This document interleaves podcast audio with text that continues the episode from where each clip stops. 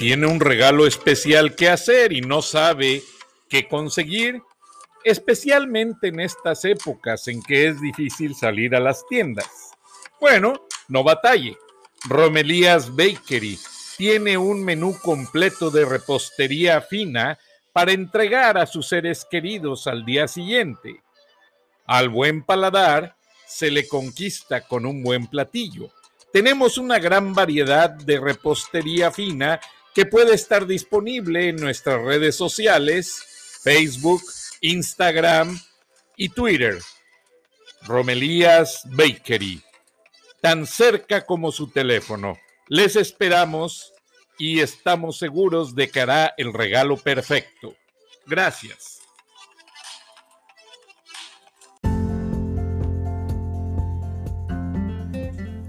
Charlas de la noche. Palabras con imagen. El análisis de los acontecimientos que influyen en nuestra vida con el periodista Francisco Durán Rosillo.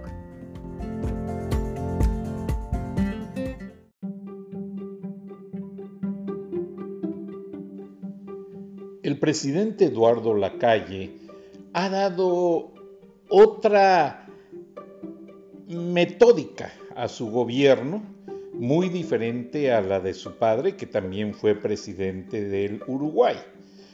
Uruguay, pese a que salió de dos situaciones muy difíciles con las pasadas dictaduras militares, que estaban muy de moda en Sudamérica, eh, las guerras con los vecinos, etc., eh, pasó a reformarse un poco con el reciente presidente que hizo un sistema muy, muy austero de gobierno. Me refiero al famoso presidente José Alberto Pepe Mujica, mejor conocido como Pepe Mujica. Algunos uruguayos lo criticaron de ser un tanto comunista y les explico a ustedes el complejo eh, enorme de imagen que le cubrió a José Mujica. Tengo que ser muy, muy cuidadoso en explicar esta situación, porque José Mujica fue un luchador social precisamente durante las dictaduras militares. José Mujica fue el único que se le puso al frente, al tú por tú, a los dictadores. Nadie más lo hizo en Uruguay.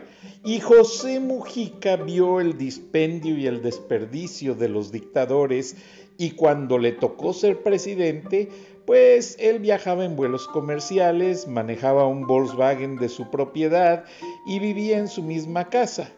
Ejemplo que quiso seguir Andrés Manuel López Obrador pero nada que comparar, porque actualmente Pepe Mujica es senador de la República y el presidente Lacalle, vean cómo piensa acerca de cómo gobernar.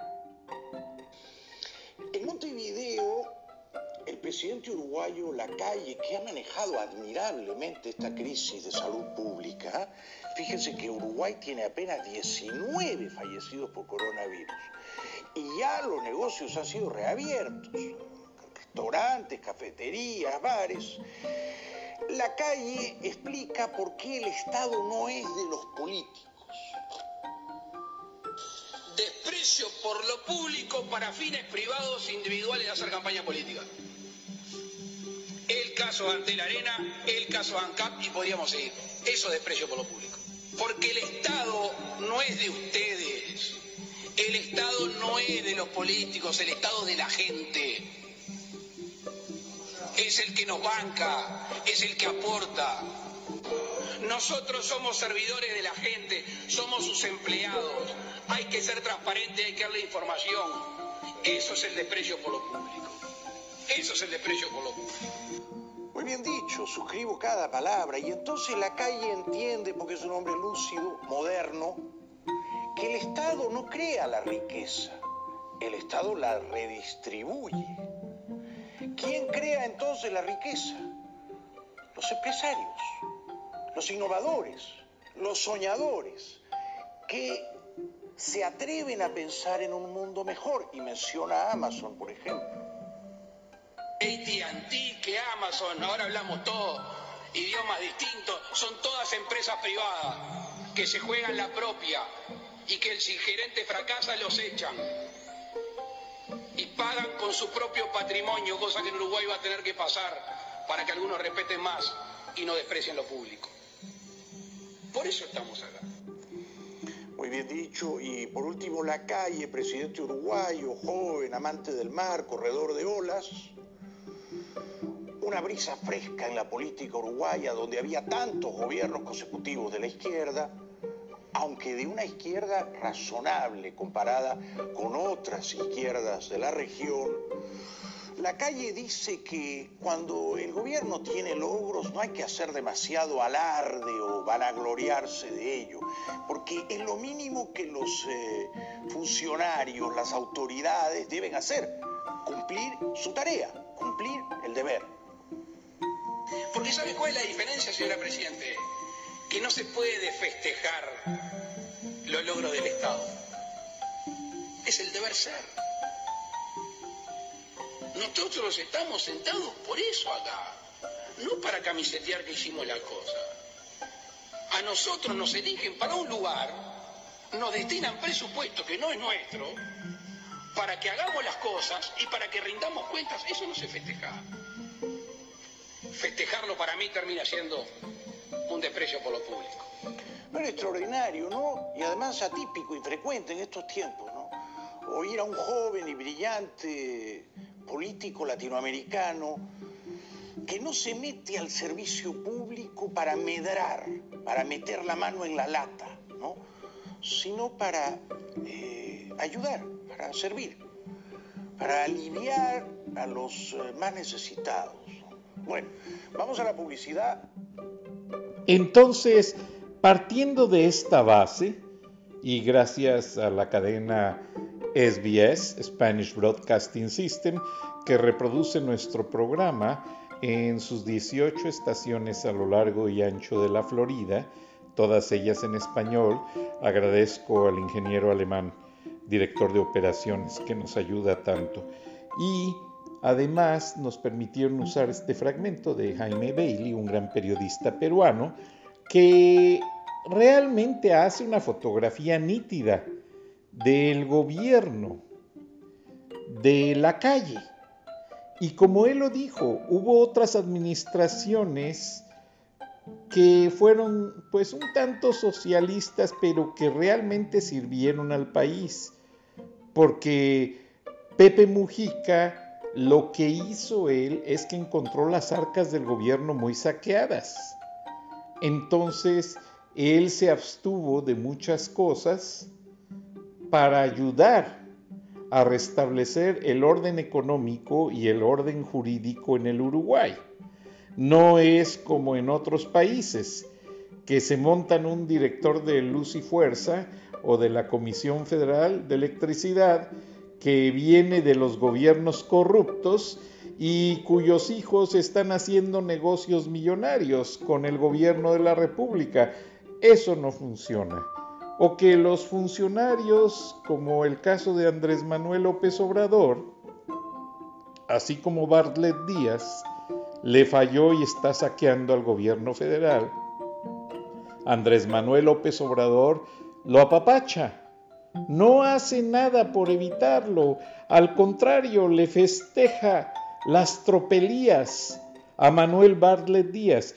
¿Por qué será? ¿Por qué cree usted ya hay unas investigaciones de periodistas regiomontanos en las que se están conociendo puntos de cómo Andrés Manuel López Obrador en su juventud sirvió de cierta manera de enlace entre la Liga Comunista 23 de septiembre y el gobierno de Luis Echeverría. Entonces, por eso nunca va a haber unos malos ojos de parte de Andrés Manuel López Obrador hacia Manuel Bartlett Díaz. Manuel Bartlett Díaz fue secretario de gobernación en el gobierno de Miguel de la Madrid Hurtado. Pero ya Manuel Bartlett Díaz se servía de un policía que era el director de investigaciones políticas de gobernación, Antón, eh, Gutiérrez Barrios. Gutiérrez Barrios fue un hombre que manejó por muchos sexenios la inteligencia en México. Y Gutiérrez Barrios manejó todo el enlace de Fidel Castro y el paso de las armas por México para hacer la revolución cubana. De hecho, Fidel Castro le quedó a deber muchos favores a Fernando Gutiérrez Barrios. Y dentro de esos favores se ayudaron. Cuando había líderes opositores a los gobiernos, ¿qué creen que pasaba? Fernando Gutiérrez Barrios se los mandaba a Fidel Castro y allá los aplacaban y si no se aplacaban los desaparecía. Porque aunque no se dice mucho, acá en la disidencia cubana en Miami hay muchas películas y fotografías de los fusilamientos en grupo que organizaba Fidel Castro y su hermano Raúl Castro Ruz. De eso no se habla en México.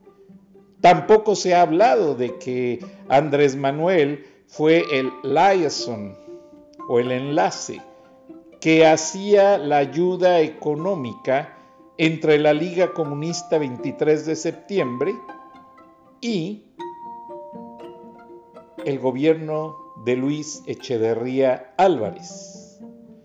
Curiosamente, cuando sucedió el secuestro de un avión de Mexicana, que Germán Segovia y Jesús Piedra Ibarra iban al frente del grupo guerrillero, en ese avión iban los hijos del entonces gobernador de Nuevo León, José Marcelino Farías. El gobernador quedó muy preocupado y mandó la élite de la policía. Y dentro de las negociaciones, antes de que el avión despegara, los jefes de la policía tuvieron que acercarse en truzas al avión para negociar con los guerrilleros. Negociaciones fallidas. Finalmente el avión salió a Cuba y en Cuba Fidel Castro lo recibió. ¿Y qué pasó? Recibieron total inmunidad. Al poco tiempo, estos guerrilleros recibieron un mensaje por un propio, un joven de su edad que andaba muy metido en esos tiempos, el famoso tabasqueño. Ese era el seudónimo bajo el cual se le conoció Andrés Manuel López Obrador. Fidel Castro los acogió, liberó a la tripulación y a los pasajeros y ellos se quedaron en Cuba un tiempo. Posteriormente, con la anuencia del entonces presidente José López, eh, perdón, Luis Echeverría Álvarez, estos guerrilleros regresaron a México a dar el golpe final, asesinar a don Eugenio Garza Sada. Yo platiqué con Germán Segovia Escobedo. Germán Segovia Escobedo, yerno de doña Rosario Ibarra de Piedra, siempre era seguido por agentes de la Policía Judicial del estado de Nuevo León. Siempre era seguido por agentes de gobernación. Germán Segovia estaba casado con la hija de doña Rosario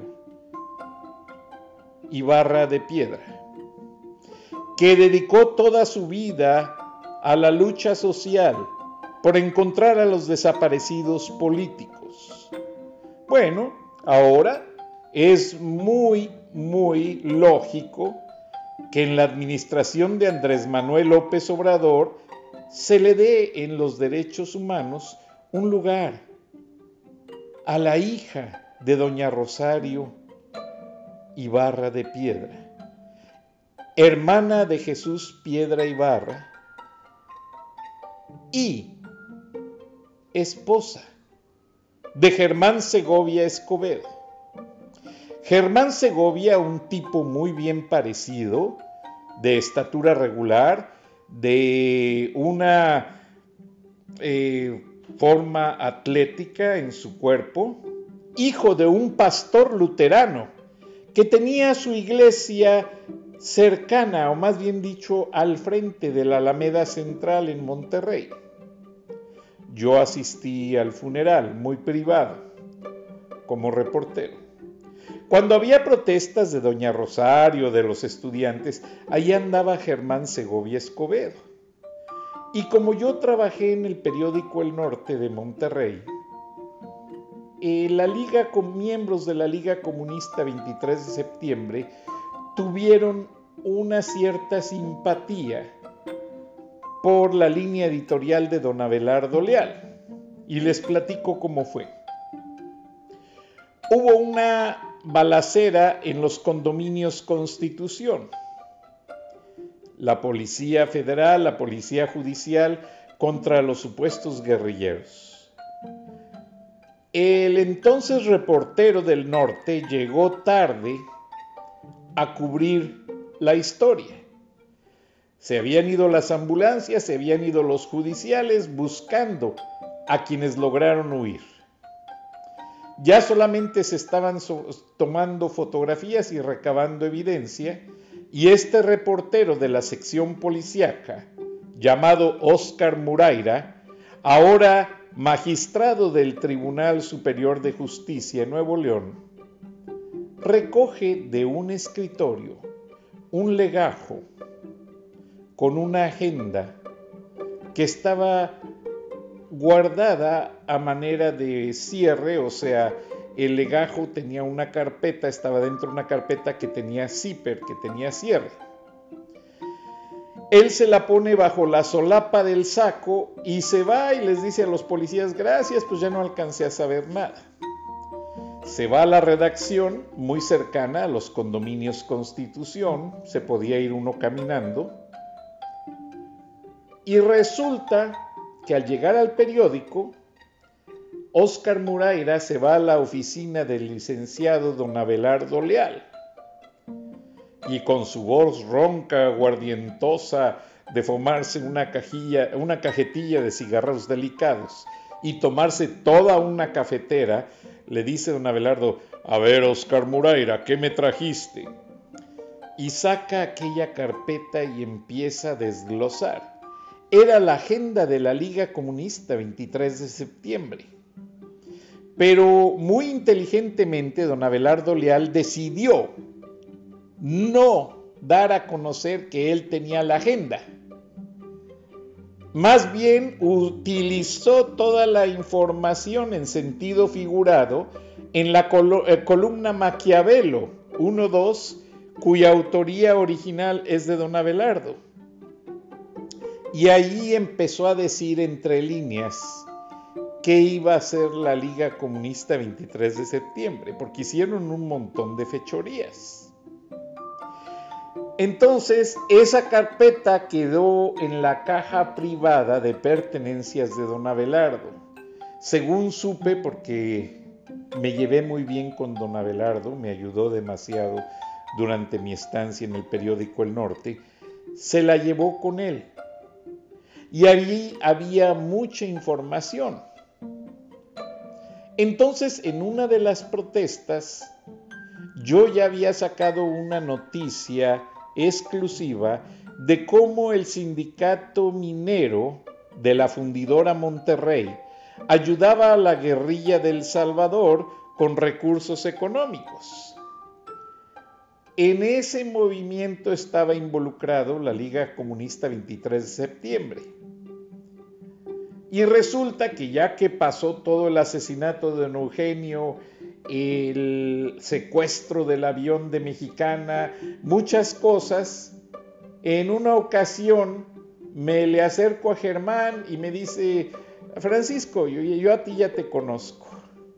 Ah, Germán, pues qué gusto, ya he entrevistado a tu suegra varias veces y es una mujer muy agradable. La verdad, doña Rosario Ibarra de Piedra es una mujer que merece respeto y admiración. Y su hija también. Y la verdad, el hecho de tener un puesto en la Comisión de Derechos Humanos o Derecho de los Pobres, en la administración de López Obrador, sí se lo merece porque conocen mucho del tema, toda esa familia. Bueno, pero para no desviarme del punto, Germán Segovia era muy callado y si te hablaba, te hablaba entre dientes. Y resulta que Germán Segovia, este, le dije, oye Germán, pues ya están defragmentados todos los miembros de la Liga Comunista, ya no siguen.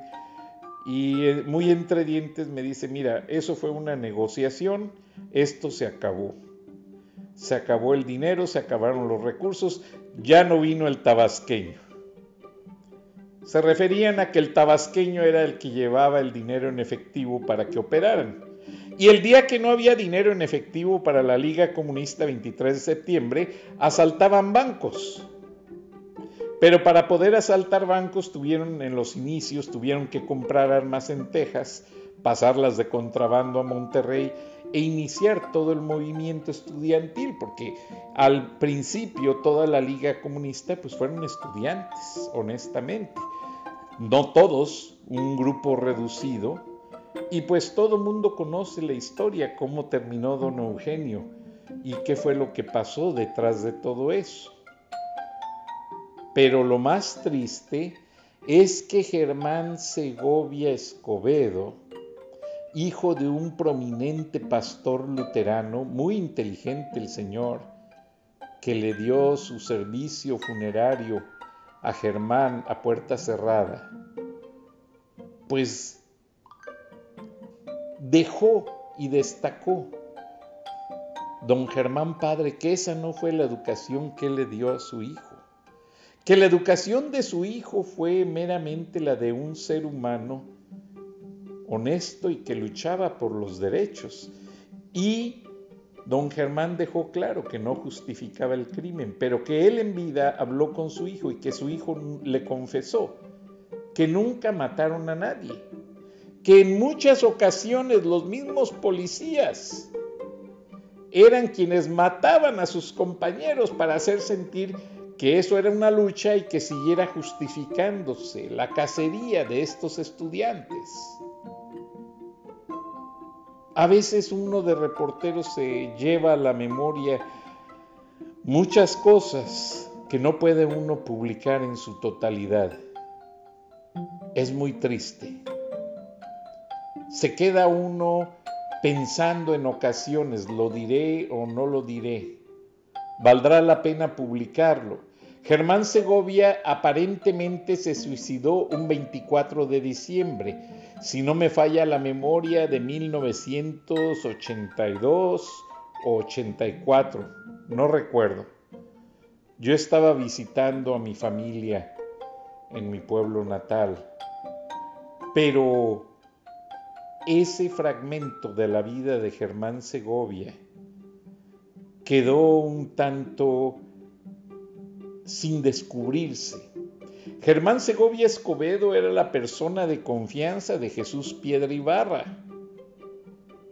Por Germán Segovia Escobedo yo logré contactar a Shafiq Handar, el líder de la guerrilla de El Salvador, para luego ir a entrevistar a Jorge Villacorta y al Pollo Samayoa y hacer un reportaje en la guerrilla de El Salvador y así cubrir conflictos armados en Guatemala, en El Salvador, en varias partes.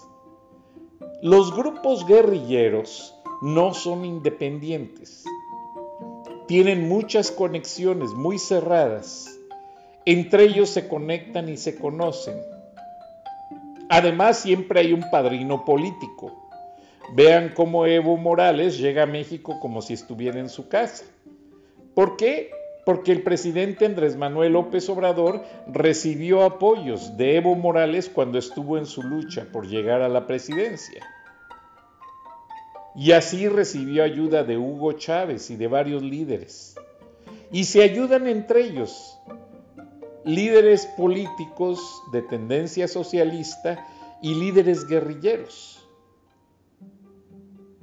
Entonces, siempre hay cosas que la gente no sabe y que trascienden a otros niveles. La vida de ese hombre, Germán Segovia Escobedo, como él mismo me lo dijo, ya no tenía sentido. Estaba casado con una gran mujer, pero todo el tiempo lo seguían detectives y agentes federales. Entonces mucha gente dudó de que ese suicidio fuera real. Ahora en un 24 de diciembre, que básicamente es muy difícil que los reporteros y periodistas de la fuente estén trabajando, eso fue raro. Aunque la esposa hizo declaraciones a los medios y a la judicial confirmando el suicidio, yo todavía me quedé con muchas dudas, porque Germán me dijo que quería hacer un libro.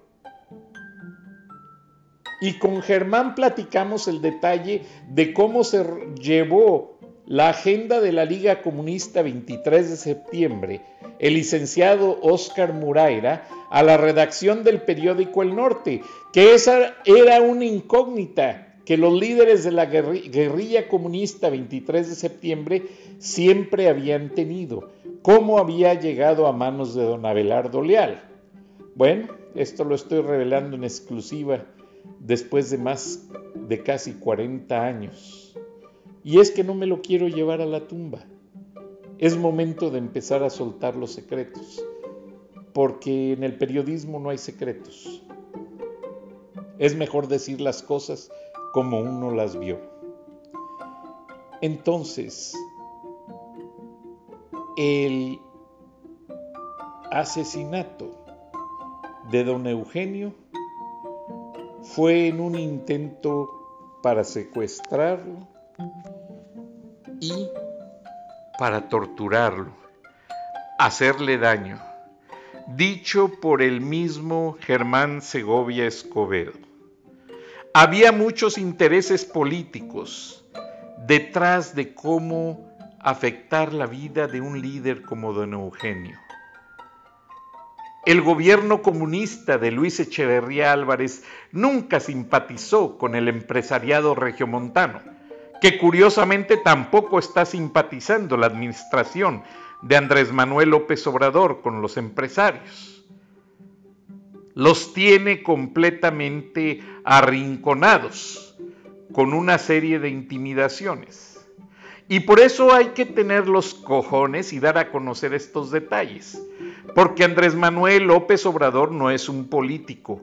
Andrés Manuel López Obrador no tiene la voluntad de ayudar a México.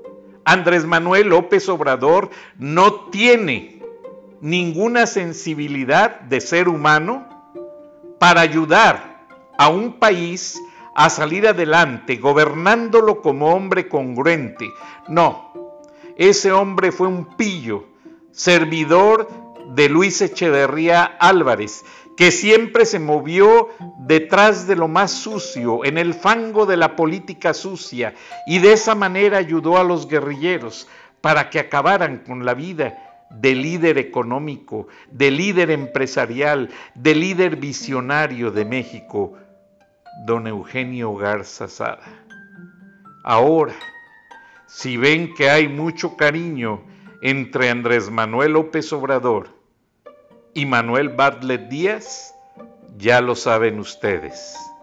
Manuel Bartlett Díaz le ha cubierto ese secreto a Andrés Manuel López Obrador y por muchas fechorías que haga Manuel Barlet Díaz, Andrés Manuel siempre lo va a perdonar, porque Andrés Manuel sabe que hay un fango de corrupción y muerte en su pasado y que el día que sea descubierto, quizás hasta conmigo se vengue, como se ha venido vengando de todos sus enemigos políticos.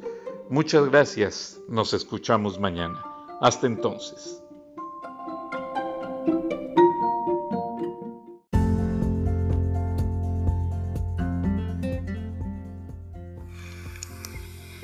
Escuchaste el análisis de la noticia, transparente como el agua, con el periodista Francisco Durán Rosillo